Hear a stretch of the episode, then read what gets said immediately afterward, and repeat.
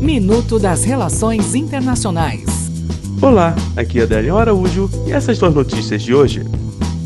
Nigéria. A polícia nigeriana diz ter resgatado cerca de 500 homens e meninos de prédio na cidade de Kaduna, no noroeste do país, onde eram supostamente torturados. Entre as vítimas havia um grande número de crianças, algumas com apenas 5 anos de idade. Alguns dos resgatados estavam acorrentados.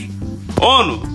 O Conselho de Direitos Humanos das Nações Unidas criou um corpo independente para investigar abuso dos direitos humanos cometidos pelo regime do ditador da Venezuela, Nicolás Maduro, que incluem execuções extrajudiciais, desaparecimentos, prisões arbitrárias e tortura e outros crimes. Irã o Irã liberou, na manhã desta sexta-feira, o petroleiro britânico Stena Impero, que estava retido desde julho nas águas do país. A embarcação seguirá para os Emirados Árabes, segundo a companhia proprietária. Até o próximo minuto. Enquanto isso, aproveite mais conteúdo no portal seire.news.